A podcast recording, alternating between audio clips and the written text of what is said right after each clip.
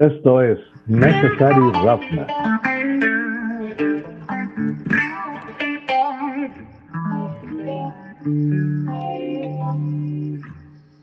¿Cansado de los análisis de los reporteros porristas? ¿Aburrido solamente de escuchar si es mejor Brady o Mahomes? Ese es un podcast hecho por fans para los fans. Y trataremos de aderezarlo hablando de la cultura, negocios y política que rodea el deporte. Este es un podcast de todo lo que tiene que ver con la NFL.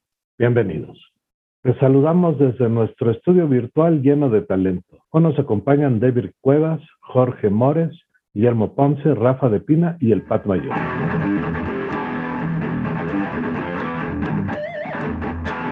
Comenzamos con el análisis de la primera semana de la NFL. Por fin, después de varios meses, regresa la NFL, el deporte que todos amamos. Eh, va a haber muchos partidos muy interesantes. Algo que vale la pena es ver cuántas expectativas realmente se van a cumplir, cuántos eh, globos se van a desinflar. Yo voy a empezar hablando de un partido que me pareció muy, muy bueno para justo medirle el nivel a los dos equipos, que es eh, Titans recibiendo a los Cardenales de Arizona. para mi gusto, dos, dos de los equipos mejor armados para esta temporada. Por ahí Rafa tiene un hate muy grande con el coreback de Arizona. Este, por ahí tenemos a, Debrick y a mí en, otra, en otro frente este, pensando que esto va a ser un gran año para Carly Murray. Este, creo que va a ser una gran prueba para ellos. La verdad es que el calendario de los eh, Cardenales al principio no está tan complicado, entonces tienen mucho para arriesgar en esta semana uno. Sin embargo, yo voy a ir con los Titanes. Creo que Tannehill, además de Julio Jones, además de AJ Brown y de obviamente de Derrick Henry, que es una bestia, eh, tienen todo, todo para ganar. Sin embargo, por ahí he estado leyendo que eh, en la línea de apuestas está son, favoritos por tres puntos. Entonces, Arizona no creo este, que, que, vaya a perder por tanto. Entonces, en el tema de apuestas, tal vez valdría la pena considerar ahí una diferencia de gol de campo. Eh, Arizona está muy bien armado con JJ Watt en la defensiva, con Edmonds, este, con, con Conner, que se lo trajeron de los acereros, este, con DeAndre Hopkins y,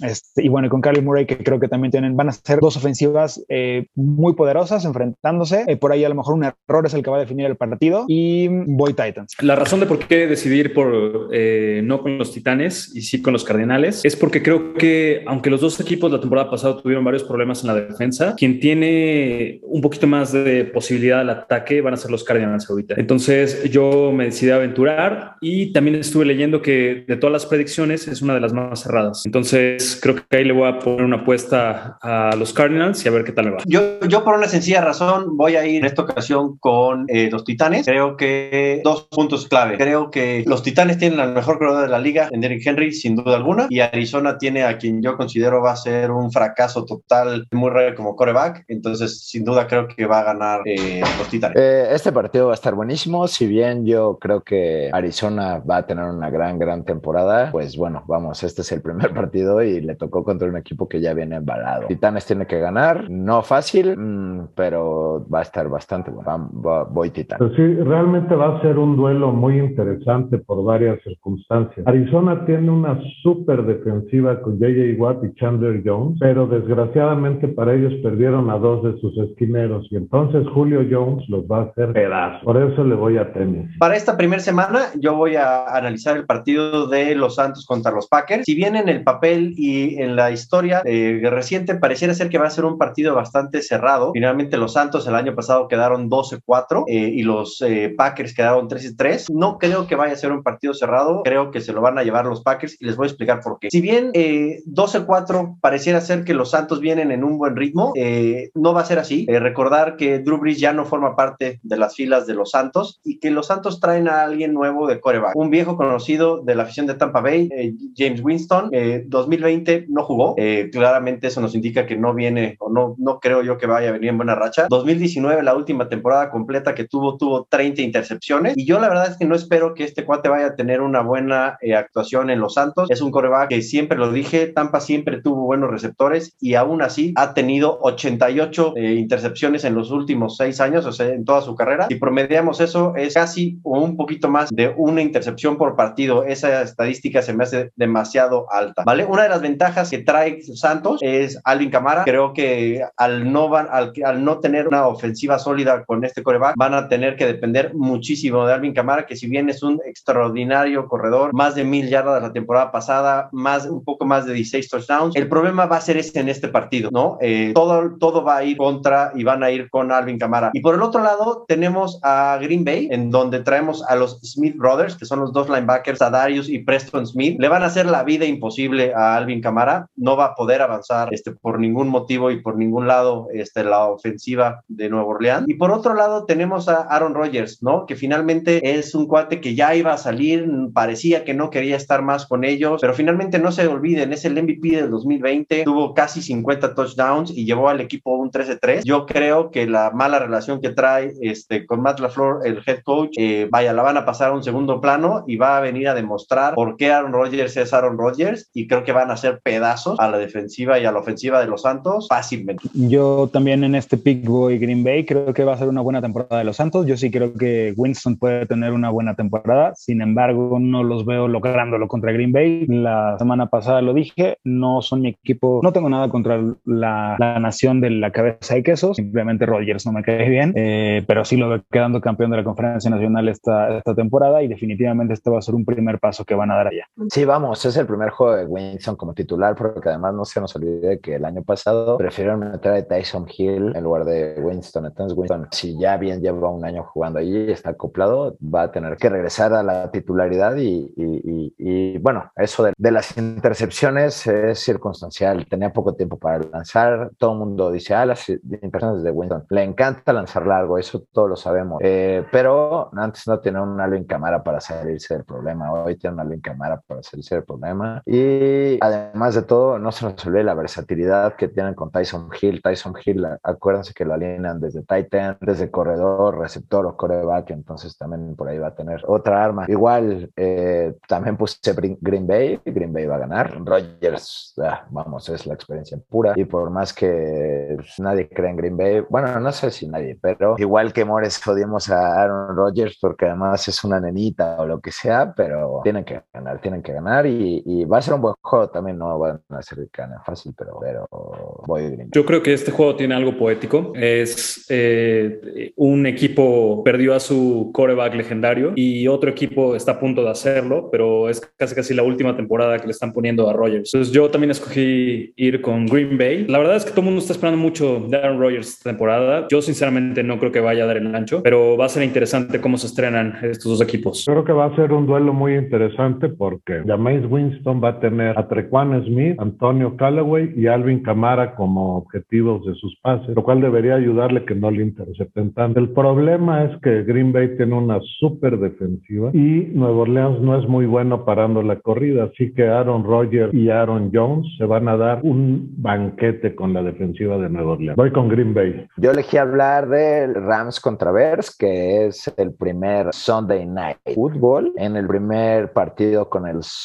SoFi Stadium lleno. Los Bears comienzan con dos corebacks nuevos. Eh, uno es Justin Fields, el otro es Andy Dalton. Ya sabemos todos que Matt Nagy eligió a Andy Dalton para ir este partido. Entonces, eh, pues a mí me, enoja porque yo quería ya ver a Justin Fields en acción. Pero bueno, eh, vamos a hablar primero de la defensa. La defensa de los Bears es poderosa, es poderosa. Tenemos a Galil Mack, tenemos a Roquan Smith, tenemos a Kim Hicks. Por lo que no nos deja dudas esta parte donde tenemos duda es con la ofensiva. Si bien tenemos grandes, grandes, grandes jugadores como, bueno, de Montgomery, que se esperaba mucho, el primer año no nos dio mucho, el segundo año nos dio grandes, grandes destellos de lo que puede ser. Este año yo creo que Montgomery va a hacer gran, grandes cosas en, en Chicago. Además de todo, ya se volverá a lastimar Tariq Cohen, entonces probablemente no juega porque Matt Nagy está enamorado de Tariq Cohen. Entonces no va a empezar a jugando. Bueno, y por otro lado tenemos a Allen Robinson, que a mí es de los que más me gustan en toda la NFL. Tienen a Mooney y tienen a Cole Kemet. Pero recordemos que va a iniciar por primera vez con los Bears Sandy Dalton. Y digamos que la línea ofensiva de los Bears no es ni siquiera del top 15 de esta liga. Entonces van a necesitar este, mucha movilidad por parte del coreback, lo cual Andy Dalton sabemos que no lo tiene. Eh, por eso a mí me hubiera gustado ver a, a Justin Fields en este juego. Si se va a colapsar rápido la bolsa de protección, tiene que salir rápido eh, a rolar a la izquierda, a la derecha o salir con la válvula de escape. Entonces, por esa parte, creo que está perdiendo un poco Matt Knight. Lo que nos hace hablar de la defensa de los Rams. La defensa de los Rams es, yo creo que la favorita a ganar la mejor defensa de este año. Tenemos a Aaron Donald, tenemos a Leonard Floyd, tenemos a Jordan Fuller y tenemos a Super Jalen Ramsey, que van a presionar a Dalton como ese pobre güey nunca lo ha recibido en su vida. Va a haber grandes, grandes, buenas coberturas con los profundos de los Rams. Entonces, pues puede ser que Allen Robinson o Mooney la pasen mal, bastante mal en este juego. Van a tener que utilizar algo más. Espero que sean con los corredores, jugar con Cole Kemet, los Bears para poder hacer algo, porque no veo otra forma que le puedan pegar a los Rams. En la ofensiva los Rams, los Rams tienen un también coreback nuevo, pero vamos, no puedo comparar a Andy Dalton con Matt Stafford. Matt Stafford estuvo en uno de los peores equipos dando grandes números. Y además de todo, esperamos, bueno, al menos yo espero mucho de él en los Rams. A pesar de que Cam Akers se lesionó, eh, ahí tienen a, a Darrell Henderson y además de todo agarraron a Sonny Mitchell, que los Patriotas lo dejaron ir. Entonces, para cubrir el espacio, de, trajeron a Sonny Mitchell, que a mí desde Georgia me encantaba cuando corría con Nick Chubb y hacían los dos ahí pues, agua todas las defensas en colegial. Y cubrieron el backfield. También tienen grandes receptores. Eh, tienen a Woods, tienen a Coop, este, tienen a Deshaun Jackson. O sea, son tres, tres grandes, grandes receptores. Y tienen a Tyler Hippie como, como tight que da buenas coberturas y también eh, hace buenas trayectorias para, para, para, recibir. Lo que más quiero apuntar de este juego, para mí ganan los Rams por más de 7 puntos y son dos cosas. Va a depender mucho de lo que logra hacer Austin Corbett contra Kim, a Kim Hicks. Eh, Corbett es un liniero de los Rams, tiene que detener a Kim Hicks, es una cosa difícil, pero eh, va a depender mucho de lo que él haga. Él, si se acuerdan, estaba en los cafés de Cleveland y siempre lo ha hecho bastante bien. Entonces, no dudo de su capacidad, pero Kim Hicks es también uno de mis lineros favoritos, entonces mucho dependerá de este duelo. Y el otro duelo que todos tienen que ver y que desde el año pasado fue una chulada de duelo es Jalen Ramsey contra Allen Robinson. Eh, Allen Robinson es de los grandes, pero Jalen Ramsey para mí es el más grande que hay en la NFL, entonces esos dos duelos no se los pueden perder. Para este juego en particular coincido totalmente con Deb, cosa que no es común últimamente. Sin duda van a ganar los Rams y es, es muy sencillo. Eh, los Rams tienen la mejor defensa de la liga, por mucho. Aaron Donald comanda esa defensa como nadie lo ha hecho. Probablemente JJ Watt en algún momento lo hizo así con Texas. Por el otro lado, los Bears creo que van a ser una buena revelación, pero más adelante durante el, el,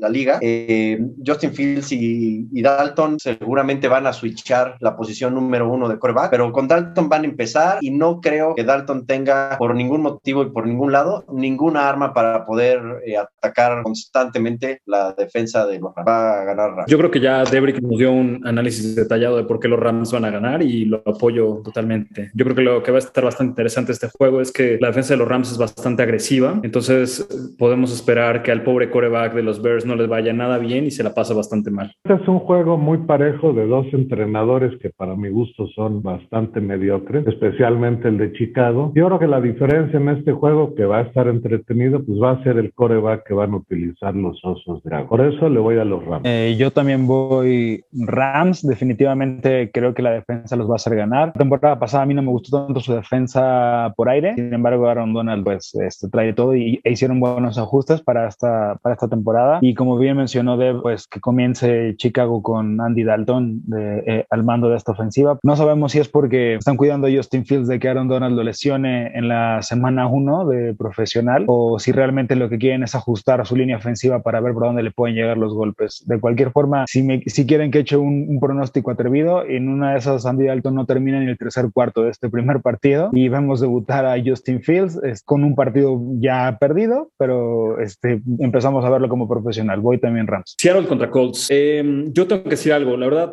parece un poco irónico, pero el estilo de coreback de Russell Wilson a mí me gusta mucho. Me gustan estos corebacks que son como más aventados, que aunque falle su defensiva, corran y hagan las jugadas grandes ellos. Digo que es irónico porque obviamente mi, mi, mi coreback favorito es Brady, que no sabe hacer esto en absoluto, pero la verdad es que sí disfruto muchísimo eh, ver equipos como los Seahawks tener un coreback así, ¿no? Entonces, yo creo que este juego va a estar interesante porque hay piezas encontradas, que, que eso la verdad lo va a hacer un juego bastante llamativo. Obviamente los Seahawks pues van a tener a Russell Wilson, van a tener a Ticket Metcalf, que ahorita lo he estado viendo, eh, creo que trae una gran forma. La verdad es que es un atleta impresionante, es un tipo que nunca te lo quieres encontrar. Si un día le chocas por casualidad, este, le pagas el coche y lo invitas a comer a tres restaurantes porque no se ve nada amigable. También tienen, bueno, Tyler Lockett, que bueno, la verdad es que han demostrado que tienen poder ofensivo los, Seahawks, ¿no? Del otro lado, pues se va a estrenar Wentz, eh, si no está lastimado y, bueno, empieza a cumplir las expectativas de los Colts. Eh, decía lo de las piezas encontradas, porque por ejemplo, hay un defensor que se llama DeForest eh, Buckner, que tiene muchas posibilidades de, brillar ah, ante, ante la ofensiva, lo, cual creo que va a ser bastante interesante. Y justamente para, para bloquear como estas salidas donde, donde Russell Wilson corre, hay otro defensor de los Colts que se llama Darius Leonard, que bueno, es como su especialidad ha sido justamente encarar a estos corebacks que corren. Pues hay nuevas caras en ambos equipos, lo cual va a ser interesante porque tienen que empezar a definir desde la semana uno eh, cuál va a ser su, nuevo, su nueva alineación, su nueva mecánica. Creo que los dos equipos llegan bien y llegan enchufados para empezar a demostrar lo que van a tener para la temporada. A lo mejor también cabe destacar que Jonathan Taylor de los Colts es un, bueno, le gusta mucho correr entre líneas, entonces si se le abren los espacios eh, en la defensiva de los Seahawks, pues va a poder hacer daño por ahí. Entonces yo creo que este, este juego va a estar entretenido. Son dos equipos de los que se espera mucho esta temporada y pues va a ser divertido verlos en la primera semana. Yo voy con los Seahawks. Yo tengo que ir en este juego con los Colts porque me encanta casi todo en este equipo. Tienen una defensa que yo le tengo mucha fe con justo como decía Memo de Forrest Buckner. Es una bestia, es increíble verlo jugar. Y Darius Leonard que también está entre los mejores linebackers de esta liga. Entonces, eh, bueno, eh, si hablamos de la ofensiva de, de los Seahawks, es una ofensiva que lleva jugando casi, casi igual cinco años. Entonces, esperar algo nuevo es un poco complicado. A mí me gusta Russell Wilson, mm, no puedo decir nada de él, a mí me gusta bastante. Eh, también una línea constante, pero nada nuevo, es a lo que voy. Las, las ciudades tienen que estar inventando cosas nuevas cada año. En cuanto a ofensivas, ofensivas, si bien Carson Wentz no tiene en nombres grandes receptores, tampoco crean que no son buenos, ¿eh? O sea, tenemos a dos par de segundos años que son Pittman y Zach Pascal, si no mal recuerdo. T.Y. Hilton, que está ahí más ya por apoyo moral y entrenar a los receptores que nada, pero siempre necesitas un jugador de ese tipo, un coach dentro de la cancha, ¿no? Eh, Jonathan Taylor, Marlon Mack y Heinz, que van a ser pomada varias defensivas. Y eso es lo que me gusta de la ofensiva de, de, los Colts justo que van a utilizar a los tres a los tres. Obviamente a, Jonathan Taylor para hacer papilla a todos. Los demás los van a usar de caballitos para, para ir cansando y cansando y cansando a la defensa. La defensa de los Seahawks se está acabando. Ya todos están bastante viejos. Entonces ahí aguas con los Seahawks con sus picks porque va a estar complicado va a estar complicado para la defensa de los Seahawks y más en esa división que es bastante, bastante competida. Nada nuevo. Y justamente porque nada nuevo, yo voy con los Seahawks. Nada nuevo en Colts. Lo único nuevo es Carson Wentz. Carson Wentz es probado un coreback de media tabla. No es un cuate que va a sacar adelante a los Colts, ni mucho menos. Este, igual lo dice Deb, no tiene un cuerpo de receptores bueno y él no es lo suficientemente bueno para que el cuerpo de receptores por medio que tiene sea algo suficiente para destacar en una liga como esta y en una división como la que tiene. Y por otro lado están los Seahawks. Los Seahawks, eh, a mi punto de vista, uno de los mejores equipos de la última década, cayó en un buen bajón después de que se deshicieron, realmente después de esa derrota contra los Patriotas, cambiaron a los defensivos, corrieron a su, mejor cornerback, pero aún así, insisto, nada nuevo con los Seahawks, no creo que vayan a llegar lejos en la, temporada, pero son un equipo bueno y son un equipo que sin duda puede ganarle a un equipo de medio pelo y con un coreback bastante mediocrón, como son los Colts. Yo voy Seattle. Este duelo de los Seahawks contra los otros es un duelo que se va a decidir con los corebacks. En primer lugar, Carson Wentz, el coreback nuevo de Indianapolis, que muchos tenemos dudas de qué tan bueno es. Y además hay el, el problema de si está integrado con el equipo o no. Tiene dos buenos receptores en Pittman y Pascal, pero también se le añadió a Witherspoon, que estaba en San Francisco, que es un cornerback, y a Kenny Hyder, que es un liniero también de San Francisco, lo que hace que mejore bastante el la, defensa contra paz. La, la, línea ofensiva, como bien dice Debri, que es de las mejores en la liga, si no es que la mejor. Y por ello Jonathan Taylor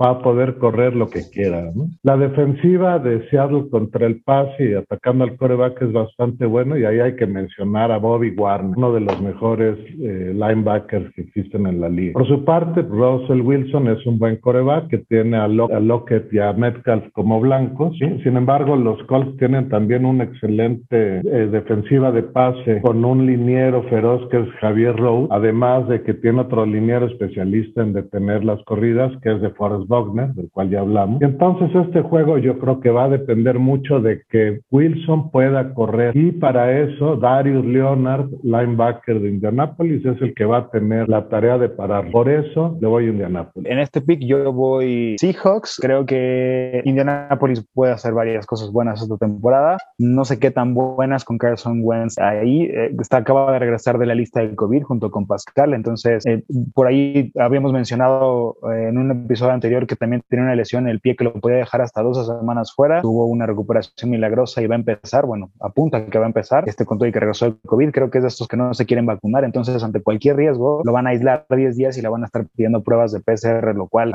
ya hablamos de, eso también en, episodios anteriores, pues va a traer una, una carga adicional al equipo. Yo voy Seahawks, sin embargo, sí creo que es de estos partidos que van a estar cerrados por el simple hecho de que cuando hay equipos de nacional y americana siempre pasan cosas extrañas. Yo los haría más favoritos si estuvieran en Seattle, pero al estar jugando en Indianapolis, definitivamente creo que va, a ser un partido cerrado. También creo que va a ser de menos de un touchdown eh, la diferencia, eh, pero voy Seahawks. A mí me toca hablar del juego de los vaqueros de Dallas contra los bucaneros de Tampa Bay. Y aunque prometimos no hacerlo, pues de lo primero que voy a hablar es de Tom Brady, que con 43 años tiró 40 pases de touchdown, dos intercepciones y ganó un Super Bowl. Dallas añadió mucho poder a su defensa en la temporada, entre ellos a Malik Hook y a Keanu Neal como secundarios que le van a ayudar mucho con la defensa. Porque si se acuerdan, el año pasado la defensa de pase de los vaqueros era un verdadero desastre. Todo mundo los hacía pedazos. La ofensiva de los Bucks tiene receptores muy buenos, aunque alguno de ellos ahora está lesionado, pero son Mike Evans, Antonio Brown y Chris Goodwin, acompañados por Gronkowski. La línea ofensiva es muy buena. Por su parte, Dallas tiene como defensivos a DeMarcus Lawrence y a Randy Gregory, que han dejado mucho que desear porque entre los dos tuvieron nada más 10 sacks en toda la temporada anterior. También añadieron en la defensiva los vaqueros a Mika Parsons en la primera ronda del draft, que es un buen linebacker. El año pasado la defensiva de Dallas fue 31 en la liga, prácticamente la última. Tampa Bay también es bastante malo corriendo, fue la peor, cuarta peor ofensiva corriendo en la liga, así que ahí están más o menos parejos. Ezequiel Elliott la temporada pasada fue un desastre. Vamos a ver si esta temporada puede tener una actuación mejor, porque si no los vaqueros están perdidos. La línea ofensiva de Dallas también fue muy mala el año pasado, quedó en lugar 28 de 32. Tampa Bay tiene muy buena defensiva y tiene muchas capturas de coreback. Dakota Prescott eh,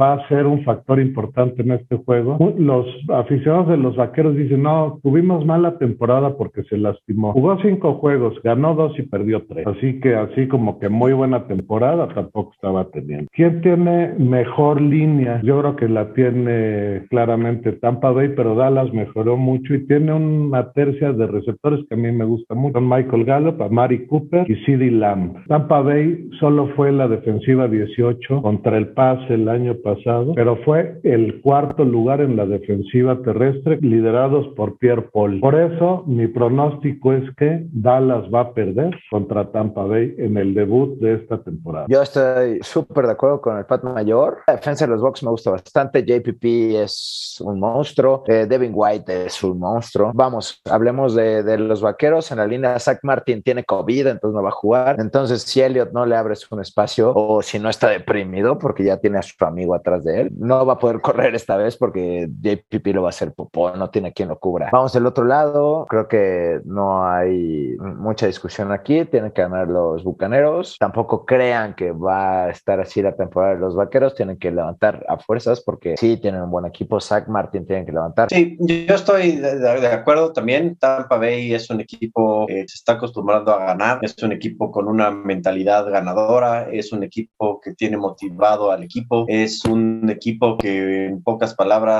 digo, trae a Tom Brady, tener a Tom Brady en la liga no es poca cosa. Este, hay quienes lo, lo demeritan, pero bueno, claramente no puedes ir contra Tom Brady en muchas de las ocasiones. Es un partido, inicio de la temporada, este, de revelación del banner de Tampa Bay como campeón en su casa, con un equipo bastante mediocre. Este, no creo que Dallas vaya a terminar la temporada con la misma eh, calidad que el año pasado. Sin duda va a ser un equipo que va a, a resurgir y va a empezar a ser mucho mejor. Definitivamente no en el juego 1, no en Tampa Bay, no contra Tom Brady, no el día de debut este, como campeón eh, con el séptimo anillo. Entonces creo que sin duda es un juego que van a aplastar a Dallas, lo van a humillar y veamos si se puede recuperar en el resto de la temporada. A mí lo que me gusta de este juego es que es un contraste entre la regularidad y la constancia de los Buccaneers, porque tienen a su equipo con el que ganaron el Super Bowl contra la irregularidad de, Dallas. A pesar de que yo también voy con los Buccaneers, creo que va a estar interesante y la verdad es un, un, juego que me emociona. De la primera semana es uno de los que más me emocionan. Espero que esté divertido porque yo se me voy a echar unas salitas viendo ese partido. Contrario a lo que todos piensan, eh, yo también voy box. Y voy box por una simple y sencilla razón. Bien lo dijo Debris. Zach Martin esté con el bicho, nos quita mucho en la línea ofensiva. Eso creo que no le va a dar la confianza que Dak necesita. Elliot le hace mucho daño que la ofensiva no funcione. Él no puede echarse al hombro solo. Necesita que todo el equipo esté funcionando bien. Y definitivamente el entorno creo que se presta para que los box ganen, ¿no? Están en casa, están festejando su campeonato, su, su anillo. Entonces creo que la noche está para que la ganen los box. En la línea de, Las Vegas vi que son favoritos por 7.5 eh, puntos. Eso se lo daba a los vaqueros del año pasado. Yo creo que va a estar un poco más cerrado. Eh, eso probablemente es mi corazón el que está hablando. Lo único que sí estoy de acuerdo con la apuesta es que yo me iría al over de puntos. Creo que va a ser un partido con muchísimos puntos. La, defensiva de los vaqueros de Dallas con, con Keanu Neal y Mika Parsons creo que van a, mejorar muchísimo de lo que habían hecho en los últimos dos años, pero no les va a alcanzar para parar ahorita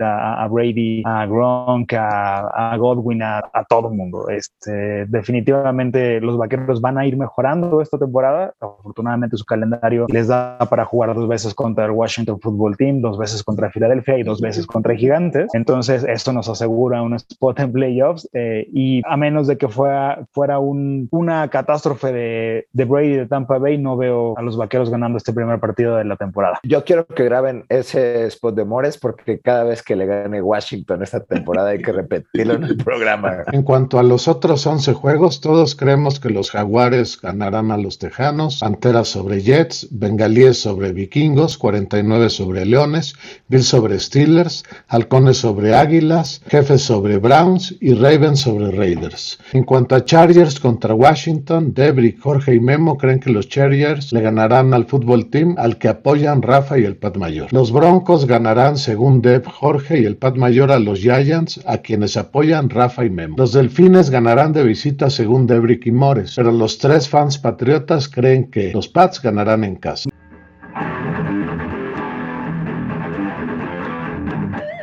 Vamos a empezar a hablar del fantasy. La verdad es que no es poca cosa como negocio. Es una industria de 21 billones de dólares al año. Eh, se estima que por el crecimiento que ha tenido de jugadores únicos, tiene alrededor de 170 millones de jugadores activos en todo el mundo. Se han incorporado jugadores de otros continentes que normalmente no veían la NFL por el tema de las apuestas, por el tema de la, de la especulación, de la estadística, de cómo puedes eh, combinar esto, mundo como de la pasión que tú tienes ante un jugador y un equipo, con la estadística dura de poder a, a, obtener como ganancias en efectivo. Entonces, uno de, de los datos interesantes que tiene eh, la evolución del fantasy es que está muy ligada a la evolución de la tecnología. En los 60, pues obviamente el problema que había era justamente que no había suficiente, suficiente información. Entonces, en los periódicos era la única forma en la que podías tener acceso a ciertas estadísticas. Entonces, varios periódicos de Estados Unidos se especializaban en esto, eran muy codiciados y era justamente para poder armar todas las estrategias de apuesta después. Cuando llegan los 90 y empieza a ver como toda, toda la adopción del Internet y se empiezan a subir las estadísticas a Internet, muchos sitios crecen en importancia y en valor justamente por la cantidad de visitantes que tenían acerca de estas apuestas. Ahora, lo que se vuelve aquí, y, y, por eso digo que el fantasy va como junto a la tecnología, es que una de las razones de por qué se prohibió hacer apuestas concretamente respecto al fantasy es que hay un fenómeno económico que se llama disparidad de información o asimetría de información. Había muy pocas personas en el mundo que tenían el poder computacional para poder calcular las, las probabilidades complejas, ¿no? La verdad es que este es un juego donde si tú no puedes tener el pick número uno o, o alinear tu estrategia completa, no sabes cuánto, cuánto es tu posibilidad de ganar al final. Entonces, el modelo bayesiano, el modelo de, de probabilidad compuesta, iba evolucionando con el poder de la tecnología y con el procesador de ciertas máquinas. Entonces, en Estados Unidos prohibieron al principio que se apostara porque sabían que había personas en el mundo que tenían una disparidad de información, ¿no?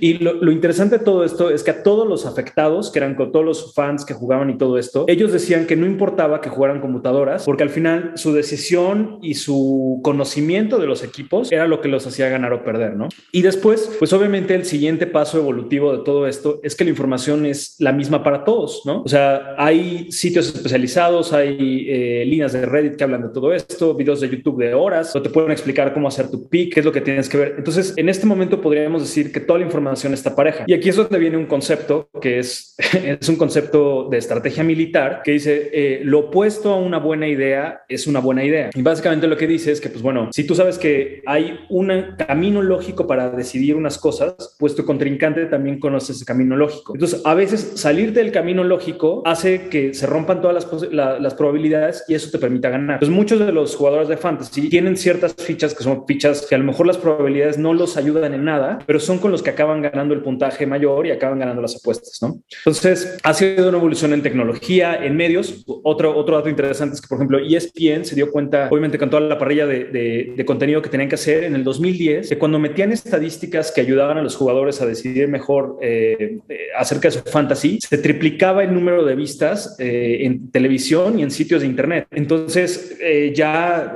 eh, rutinariamente ellos empiezan a meter toda esta información para jalar más tráfico, ¿no? Pues es una industria que crece a través de la información, a través de plataformas de apuestas, a través de comunicación, de comunidades, de ligas, y pues es un negocio que se ha vuelto increíble y es un fenómeno cultural y es un fenómeno de negocios muy, muy impresionante. Sí, está, está la neta muy cabrón, como eh, visitas a páginas o lugares de noticias deportivas incrementaron sus views. Si digo un mil por ciento, creo que me estoy yendo corto, güey. La neta no tengo el dato, pero con tal de saber qué pedo con el fantasy. La neta es que hay mucha gente que juega fantasy que no sabe, güey. Entonces se meten a estas páginas para ver qué pedo, a quién meter, quiénes son los buenos eh, wires. Este, y así empezaron a crear tanto podcast como, como notas en, en, en todas las páginas de internet. Y la verdad es que digo, no sabía la neta lo de, lo de las apuestas, porque hoy hay dos, tres ya, la de la NFL no, pero hay dos, tres páginas que tienen su plataforma de, de fantasy en las que puedes apostar dentro de la plataforma. Pero es un dato bien, bien interesante porque pues yo nunca había agarrado el, pedo de eso. Yo siempre decía, ah, pues no te dejan apostar porque es la NFL, güey, y cada quien apuesta por fuera, ¿no? Pues la neta es que todos los que jugamos ya apostan por fuera. Sí, no, fue un caso muy sonado porque en la NFL hay los, los modelos de variables de probabilidad son demasiado extensos. Entonces hay modelos que le meten a lo mejor la temperatura, las lesiones, otro tipo de factores, pero donde los pronósticos son muy exactos es en el béisbol y es donde las computadoras cuánticas sí dan una ventaja absoluta. Entonces por eso, por, por la tecnología que tenían a mano todos los que se dedicaban eh, profesionalmente a hacer los fantasies, empezaron a prohibir que hubiera apuestas directamente de esto. Pero ahorita se, se empiezan a romper como, como estas estructuras y tú puedes apostar en Las Vegas eh, por tu fantasy, puedes ponerlo en varias casas de apuestas y ya hay otros mecanismos que permite que entre, que entre aficionados apuesten. Entonces es como el siguiente paso de, de hacia dónde va el negocio. Sí, además es súper distinto. Aquí Rafa y, y, el Pat Mayor jugamos fantasy de otros deportes y es totalmente distinto. Vamos, el de béisbol es 100% diferente al, de, al del fútbol americano. El de básquetbol se asemeja bastante, aunque hay otros sistemas de jugarlo, se asemeja bastante, pero no, la verdad es que, bueno, al menos a mi gusto personal, no sé si es por ser el deporte, pero mi fan favorito es el de la NFL. También, también quiero decir una cosa, mm, este programa no va a hablar tanto de fantasy porque ya hay demasiadas cosas de fantasy, ¿no? no sé qué opinan ustedes. A, a, a, mí una, una de las cosas que me encanta del fantasy y especialmente del de la NFL es la forma en la que han logrado desarrollar muchos diferentes formatos, ¿no? Por ejemplo, en, en algunos fantasies durante años enteros vimos que tenían un solo formato, era o escoger al ganador o escoger al, al que empataba o buscar un, score de más menos 7, más menos 2, ¿no? Este, y el, el del NFL hoy en día me parece el que es más apto para todo tipo de público, ¿no? Puedes ver, eh, hay muchos diferentes formatos, el Survivor, este, el Pick the Winner, este, estadísticas en particular, algunos te dejan tener defensivas, otros no defensivas, algunos vas al score para ver quién es el ganador, otros no importa quién es el ganador siempre y cuando le atines, ¿no? A la diferencia de puntos que habrá entre ellos, incluso puedes decir que un equipo va a perder, pero que va a tener X cantidad de puntos de diferencia, entonces ganas. Entonces, eso creo que lo que hace es, lo hace, lo hace tan complicado y a la vez tan sencillo que mucha gente que sabe mucho de americano y gente que no sabe nada de americano de la NFL pueden convivir en un mismo espacio, ¿no? Y disfrutar de algo durante ocho meses al año. Y creo que sin, sin lugar a dudas es una de las cosas que muchas empresas hoy en día usan pues para hacer temas de networking. Todas las empresas hoy tienen este fantasies de la NFL o quinielas en donde creo que además de todo pues permite que esa, esa, esa, ese pequeño conocimiento que podemos tener todos los aficionados pues lo vayamos compartiendo entre todos y así hacer pues que en general, ¿no? En un país como México que estamos tan cerca de Estados Unidos, en la NFL sea un deporte que tiene prácticamente, o si no es que dependiendo con quién vayas, más importancia que probablemente algún deporte nacional, ¿no? Hay, hay mucha gente que tiene un equipo del NFL y no tiene un equipo de la Liga de México, por ejemplo. Y eso creo que lo hace justo el que haya tantas modalidades y que tanto gente con mucha experiencia como gente que acaba de entrar, ¿no? Pueda competir y pueda divertirse al mismo tiempo y estar juntos en, en, en una misma plataforma, ¿no? Sí, creo que hay que decir algo muy importante. Podemos dar datos, podemos dar eh, cosas exactas, facts, y al final el jugador ese día puede hacer lo que se le pegue la gana y al otro también. Entonces, cualquier dato que demos o cualquier dato que van en la televisión o cualquier dato que vean en cualquier página es una suposición al final de cuentas, ¿no? Pero bueno, eso se, se alinea con algo que decía Memo hace ratito. El fantasy de béisbol es más, más efectivo en cuanto al cálculo estadístico porque son más juegos, son más lanzamientos, son más estadísticas que al final del día, si tienes, si sale un jugador con, de, mal humor y decide no jugar o no batear, no, esa estadística no se va a modificar tanto por la cantidad de juegos que tiene, la cantidad de lanzamientos, la cantidad de bateo. A diferencia del fútbol americano, donde un jugador sale mal, o sea, sale mal un liniero, lesionan a tu, a tu ofensivo, le da COVID a Zach Martin, este, Tom Brady se enoja con Gronk un día, este, eh, no sé, Stephon Dix hace un chiste en el vestidor y no le cae bien a su equipo durante 15 días. O sea, pasa algo y automáticamente le estás metiendo un factor de dos partidos en una temporada de solamente 17, donde efectivamente hay veces que hacen hasta chistes, ¿no? De eh, el draft es como lo más divertido de, de, de, del fantasy, pero eh, quien, quien sabe es quien está en waivers, ¿no? Pero después está la suerte de cuántos de tus primeros picks se, no se lesionan, este, cuántos real, cuántos, en, en, qué orden de waiver estás para empezar a agarrar este, jugadores después de que se te lesionan. Prácticamente todo el mundo aquí, hablando un poco más de los jugadores, en todos los este, fantasies que juego, bueno, juego en tres, los primeros picks estuvieron entre Christian McCaffrey y Henry, o sea, no hubo, no hubo más, ¿no? Después empezaban a agarrar a Davante Adams, a Dalvin Cook, Alvin Kamara, este, el primer quarterback que todo el mundo agarró fue Pat Mahomes porque pues, es muy ofensivo. Eh, el, el que más puntos en fantasy es Travis Kelsey, ahí sí es una diferencia gigantesca con todos los demás. Eh, quitando como a estos grandes nombres, todo lo demás tiene que ver mucho con suerte. Y si hay un análisis estadístico a la gente que le gusta ver el fútbol americano y sabe, en, en, en este caso, por ejemplo, Dak Prescott, que es un, es un quarterback que te puede dar muchos puntos, porque hace ratito lo que decía Rafa, jugó cinco partidos y perdió tres, pero eran partidos donde metían los vaqueros 40 puntos y de esos 40 puntos, Dak Prescott te metía muchísimos puntos en tu fantasy, ¿no? Este, el, tema, el tema es que los vaqueros les metían 45-50, ¿no? Que es que ser otra cosa. Entonces, eh, en, en, ese sentido, si tienes un jugador que estadísticamente te puede dar muchos puntos para esto del fantasy, en un equipo no ganador, por eso por ahí vamos a tener a Joe Burrow, por ahí vamos a tener este, a Christian McCaffrey, incluso este, que, que, Carolina no es, no es un candidato al, al, Super Bowl, sin embargo, todo el mundo agarró a McCaffrey. Este, por ahí yo creo que Tannehill va a ser una de esas grandes revelaciones, porque con Henry ahí y con todas las herramientas que tiene de wide receivers, con Julio Jones, este, ahora sí con AJ Brown, eh, la, la, puede armar perfecto. Entonces, el, el, análisis del fantasy va, yo creo que con este gusto que tenemos a, a todos por el deporte, plus este gusto de estadísticas, sumado un poquito de suerte o mucho de suerte, porque hay veces, y el Pat Mayor no me va a dejar mentir, te mandan una calificación de tu draft, luego dice que vas a acabar 13-0 y acabas este, con 5 ganados nada más, ¿no? A mí el, el año pasado en, en, el, en el fantasy que gané, me tenían un pronóstico de, creo que no, no me pronosticaban más de 6 victorias y acabé quedando campeón, mucho por lesiones y mucho por waivers, porque me tocaba jugar con gente que tampoco le movía tanto cuando ya iba la temporada enfrente, ¿no? Entonces yo invitaría a la gente que empezara con el fantasy, con el draft, que creo que es muy divertido, eso invita también a la gente empezar a ver la temporada, decir, ah, mira, aquí está este coreback que agarré, aquí está este receptor, aquí está esta defensa. Y conforme van avanzando con eso, entonces se van involucrando en el juego y la siguiente vez que se meten al fantasy se acuerdan de, ah, esta defensa es la que recupera balones sueltos. Eh, este, eh, me acuerdo que este, esta la cerrada estaba haciendo muchos puntos y era novato, probablemente ese año va a resolver. Y empezaban las piezas que hablábamos hace rato, ¿no? Estos, eh, los sleepers que tú hablabas, este, que quieres hablar de, que te voy a dejar aquí todo listo, ¿no? Esos jugadores que de repente a la mitad de la temporada empiezan a darte muchísimos puntos, que repito, son en equipos que no están ganando, pero que estadísticamente en el fantasy se vuelven unas herramientas eh, brutales para ganarlo. Sí, sí, sí. continuando con lo que dijo Mares, si hacen un mal draft, neta, no se preocupe. Un mal draft lo tenemos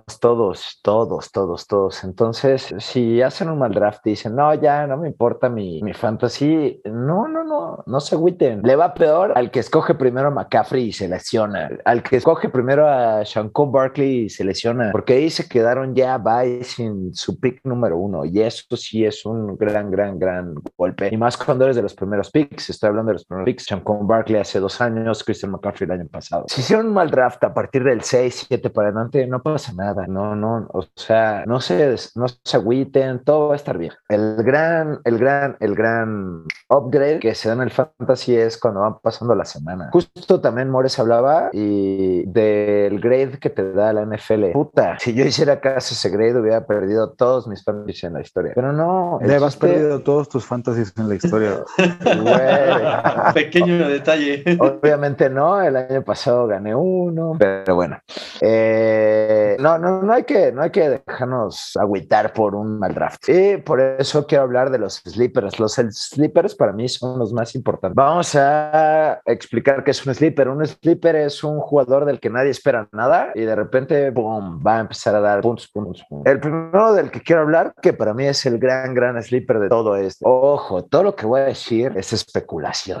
Se llama Terras Remenas Marshall. Es el tercer receptor de las Panteras de Carolina. Eh, recuerden que las Panteras de Carolina hoy tienen a Sam Darnold, no tienen una mala línea y tienen tres receptores que van a dar de qué hablar. Terrace Marshall ya había hablado de él en un, en un episodio anterior del podcast. Es un güey tipo AJ Brown, tipo DK Metcalf, gigantesco, ultrapoderoso, que corre rápido, atrapa el balón, no se sale, golpea corners. Entonces creo que de él vamos a hablar toda la temporada. Si en sus ligas está libre, agárrenlo. Receptor, otro. Nadie lo tiene en ninguna liga. De los Leones de Detroit, nadie espera absolutamente nada. Creo que Goff ya lo hacen peor que que Tyro Taylor o que cualquier basura de las otras que están en la NFL. No los den por muertos. O sea, sí, por supuesto, van a ganar dos juegos cuando mucho esta temporada, pero no por eso hay que dejar de, de agarrar jugadores. Justo Goff no es un quarterback que lance corto. Recuerden que tenía a Cook y recuerden que tenía a Woods. Entonces, ahora tiene a Tarek Williams, que si no se acuerdan de él, estuvo un Raider y le gusta correr largo, le gusta correr cortado y es bastante rápido. Entonces, Tarek Williams puede que esté desmarcado mucho tiempo para que Jared Goff le alcance el balón. Dejamos de hablar de receptores, voy a hablar de uno de mis corredores que si está libre, meta, no sé qué liga están jugando, pero siempre se puede estar, ¿no? Eh,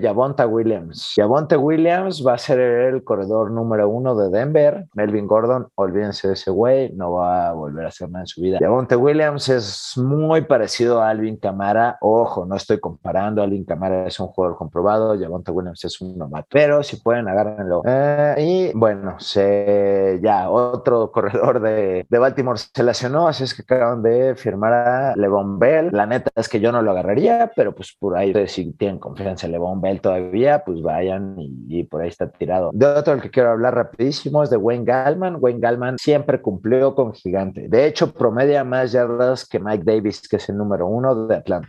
Entonces, no creo que Davis juegue toda la temporada. Por ahí sí pueden agarrar a Wayne Gallman. Es un jugador que no los va a decepcionar. Eh, en tight end, en tight end eh, es la posición más difícil de agarrar. Si no agarraste a Kelsey, si no agarraste a Kittle, si no agarraste a Waller, todos los jugadores, si estás esperando tres puntos, estás esperando muchos puntos. Eh, uno de ellos que para mí es un, buen asset va a ser Tyler Higby. Tyler Higby está en Rams Stafford no es un gran amante de los Titans, pero, pero, pero, pero va a necesitar lanzar a Titan como utilizó a TJ Hawkinson en su primera temporada. Entonces puedes esperar, obviamente no lo mismo que de los tres que mencioné, pero puedes esperar unos buenos puntos. Y, y el más sleeper del que quiero hablar es Cole Kimet. Cole Kimet es un Titan que viene de Notre Dame, que es una locura, sabe bloquear, sabe atrapar, es fuerte, nadie lo está tomando en cuenta porque está en los Bears y está pinche Andy Dalton, pero cuando entre Justin Fields, ese güey le encantaba jugar con Titans, entonces ténganlo en mente a Cole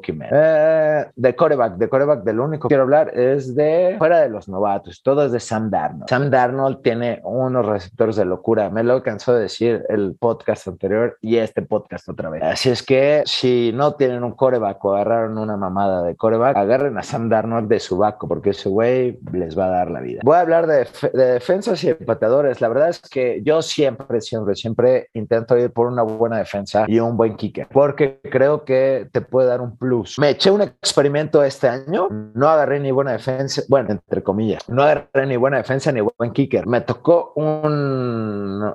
Tengo tres corredores de primera línea. Tengo a Ezequiel Elliott, bueno, ese no es de primera línea. ¿Qué pasó ahí? agarré a Ezequiel Elliott, agarré a Robinson y agarré a Javonte Williams. Los tres son running back uno, pero, ah, también todos, todos, todos mis jugadores los pude agarrar número uno. También agarré a Kittle, agarré de Ante Johnson, que es el uno de Pittsburgh, y si no mal recuerdo, agarré a T. Higgins. Todo esto lo logré porque no agarré ni, ni defensa ni kicker. En defensa me fui por Denver. Denver está arrancada bien abajo, pero no hagan caso a esas mamadas de los rankings tampoco. Ustedes van a ser con el feeling. La defensa de Denver va a ser cosas grandes. No estoy diciendo que Denver vaya a ganar, pero simplemente la defensa de Denver va a ser cosas grandes. Van a interceptar bastante, van a hacer bastantes fumbles y todo eso da puntos extras en el fantasy. Entonces yo ahí agarré esa defensa que nadie la quiso, la agarré al final. En kicker, en kicker, la neta me, me rifé con Will Luz, que está lastimado ahorita. Lo bueno es que tenemos eh, un slot de, de, de gente lastimada de reserva. Si no lo tienen en su fantasy, no pasa nada. Pueden agarrar a Zuko, pueden agarrar a Sander. Y hasta como Rafa dijo que, por cierto, Rafa no agarró nunca a ese, a ese kicker. Rafa dijo que el kicker de Queen Nordin iba a ser el mejor de todos y no lo agarró en ningún fantasy. A ver, claro, por dice? supuesto que agarré a Justin Tucker, obviamente. Una cosa es lo que creo y otra cosa es lo que me va a hacer ganar en el fantasy. que yo, yo también, por ejemplo, por ahí tengo bastante buen equipo en el mío. Por ejemplo, agarré a Pat Mahomes, tengo a Julio Jones, que espero que se la vaya a rifar, tengo a Stephon Diggs, tengo a Brandon Cooks, Justin Tucker, la defensa de los Rams, a Chase Young. Creo que tengo un equipo bastante sólido y justamente la, la forma en la que yo los agarré fue no seguir el rank, ¿no? Porque, a ver, si seguimos el rank y tenemos 20 jugadores de running backs y yo ya no necesito running backs, pues no, para, no, no porque ese jugador esté en el rank que sigue, pues lo agarras, ¿no? Entonces, de repente hay quien dice, oye, ¿cómo vas a agarrar a un jugador que está rankeado en 70 si apenas vamos en el rank 40? Y bien lo decía Dev, este no es un tema de tener gente en la banca por ahí. O sea, si yo quiero, pues la forma en la que puedes es ir buscando a los mejores de la posición, que luego muchas veces a los kickers, a las defensas, a los linebackers, los dejamos hasta el final, pero esos pequeños puntos de consistencia pueden hacer la diferencia en cada semana. Sí, bueno, yo lo primero que les recomiendo a quienes se quieran meter en este mundo del fantasy es que lo primero que deben tomar en cuenta es que la NFL no tiene nada que ver con el fantasy. Son dos cosas totalmente diferentes y puedes tener jugadores de los equipos más malos en la vida real y de todas formas ganar tu liga. Porque es un deporte muy distinto o es un juego muy distinto. El fútbol americano es un juego de equipo. El fantasy es un juego absolutamente individual. A ti no te interesa si el equipo es bueno o malo, lo único que te interesa es los puntos que haga el jugador que tiene. Y en ese aspecto, pues hay mucho de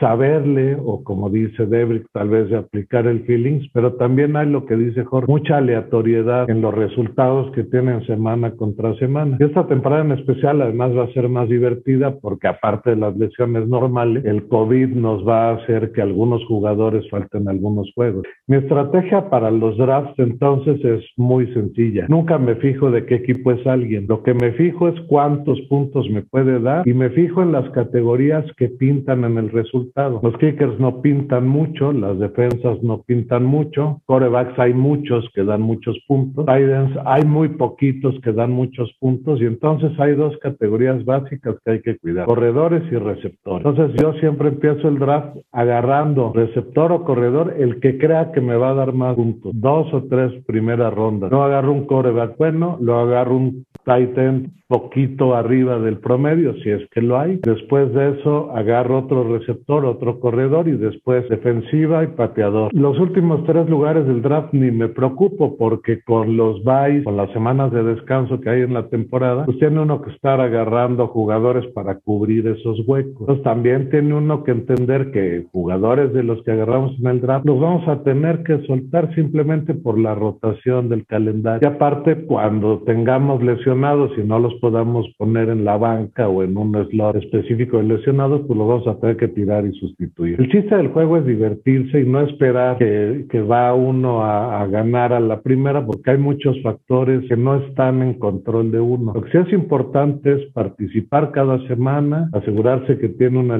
uno, una alineación correcta y si no la tiene, ponerla. Ahora, hay dueños que mejor no se metan porque quitan a los buenos y ponen a jugar a los de su equipo. Hay gente, por ejemplo, que llena su equipo de fantasy de Patriotas de Nueva Inglaterra. Y el Rafa. equipo puede ser Rafa, por ejemplo, yo de repente en algunas ligas. No tengo ni uno. El equipo puede ser muy bueno, pero individualmente no tienen las estadísticas para jugar en el fantasy. Entonces hay que entender que el fantasy, por eso se llama fantasy, es una fantasía, no tiene mucho que ver con la realidad. Simplemente usa un producto derivado del juego real para armar un juego totalmente diferente. Pero lo interesante es divertirse con ese juego. Eh, eh, lo, creo que el mejor ejemplo de lo que dice el Pat Mayor son esas jugadas donde el corredor se escapa en un último cuarto, quedan menos de dos minutos, con el touchdown se van a ir arriba por un punto, el corredor se queda parado en la yarda uno haciendo tiempo sin anotar, ¿no? Todos los, los, fan, los dueños de fantasy es como, no, con eso ganaba. Pero como bien dice el Pat Mayor, la NFL y el fantasy tienen dos fines completamente diferentes. Y bien lo han dicho varios jugadores, güeyes, me vale madres lo que me digan, yo estoy jugando el deporte que yo amo y si hago puntos o no hago puntos así, eso a mí me vale madre. Exacto, no, no, no Y- es parte de, de su descripción de puesto, digamos. Exactamente. Y, y lo que dice el Pat Mayor tiene toda la razón. Es un juego para divertirse, güeyes. Diviértanse, pásenla bien. Y si les ganan, no pasa absolutamente nada. ¿Ok? Es un juego. No sé si juegan Fantasy Millonarios de 5 mil varos, pero al final los inventaron para divertirnos, no para, no para estresarnos, no para dejar de chambear por estar investigando el fantasy, porque al final es suerte. Entonces, claro, le tienes que echar un poquito de coco, pero al final es suerte. Si el jugador no quiere jugar, no va a jugar. No se claven tanto y diviértanse porque es la finalidad de este, de, de este juego que inventaron fantasy. Eso se oye como una excusa adelantada de que alguien no va a ganar en su fantasy, pero bueno. No, güey, soy una pistolísima.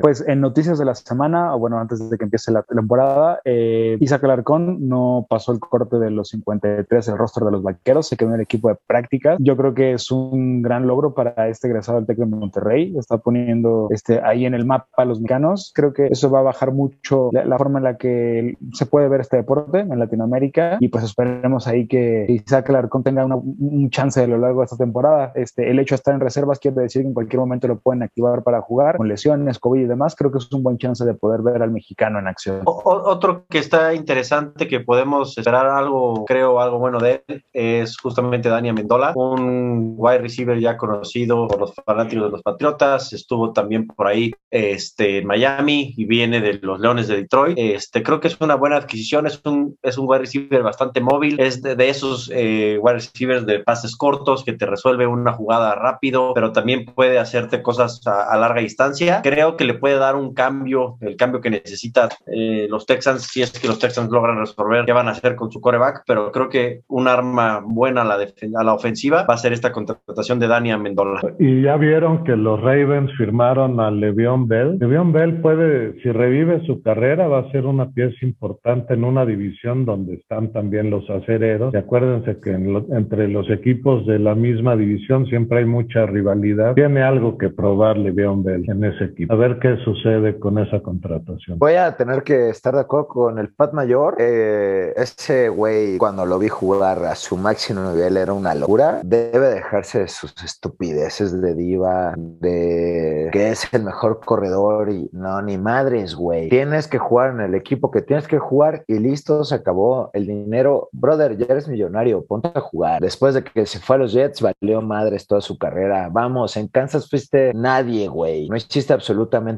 nada. Llegaste a un Super Bowl, pero no fue por ti, güey. No hiciste absolutamente nada. Entonces, te están dando una chance más en la NFL, güey. Tienes que ir a romperla como cuando lo hiciste, porque tampoco es que seas un anciano, güey. No tienes ni 30 años. Tienes que ir a romperte tu madre, güey. Así es que eh, eso es lo único que le quería decir a Lemon Bell. Yo sé que nos está escuchando ese güey y que se va a poner las pilas por eso, güey. Exactamente, Debri, era lo que te decía. Gracias. Acabamos de perder un suscriptor del podcast por culpa, pero, pero bueno, para que se pongan las pilas.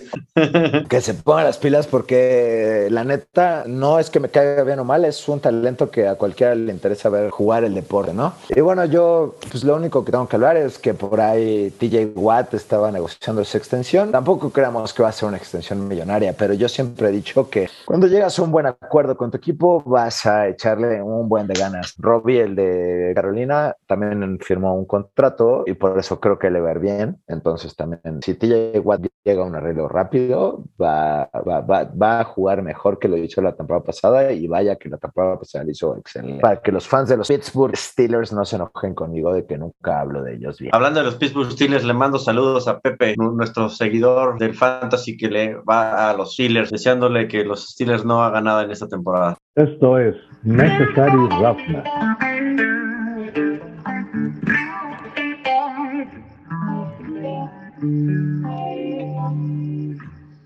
Yo soy Guillermo Ponce y esta semana ganan los Pats y el señor Brady. Yo soy Debrick y Pablo Viruega, retírate de la narración, brother. Otro suscriptor menos, gracias, Debrick. Yo soy Jorge Mores y después de 25 años, este año es el bueno.